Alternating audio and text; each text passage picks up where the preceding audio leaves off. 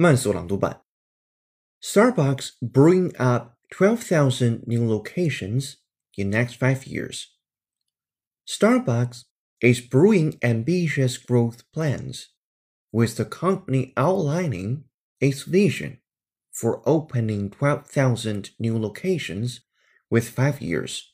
The additional shops will rapidly boost the total number of Starbucks locations by almost 50%, helping the Seattle based company achieve revenue growth of 10% annually and per share earnings growth of at least 15% annually.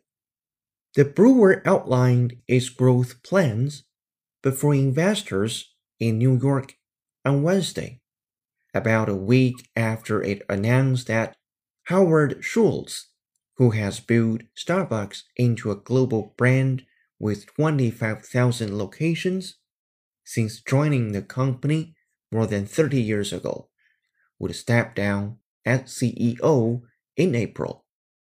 本期节目就到这里，恭喜你又进步了。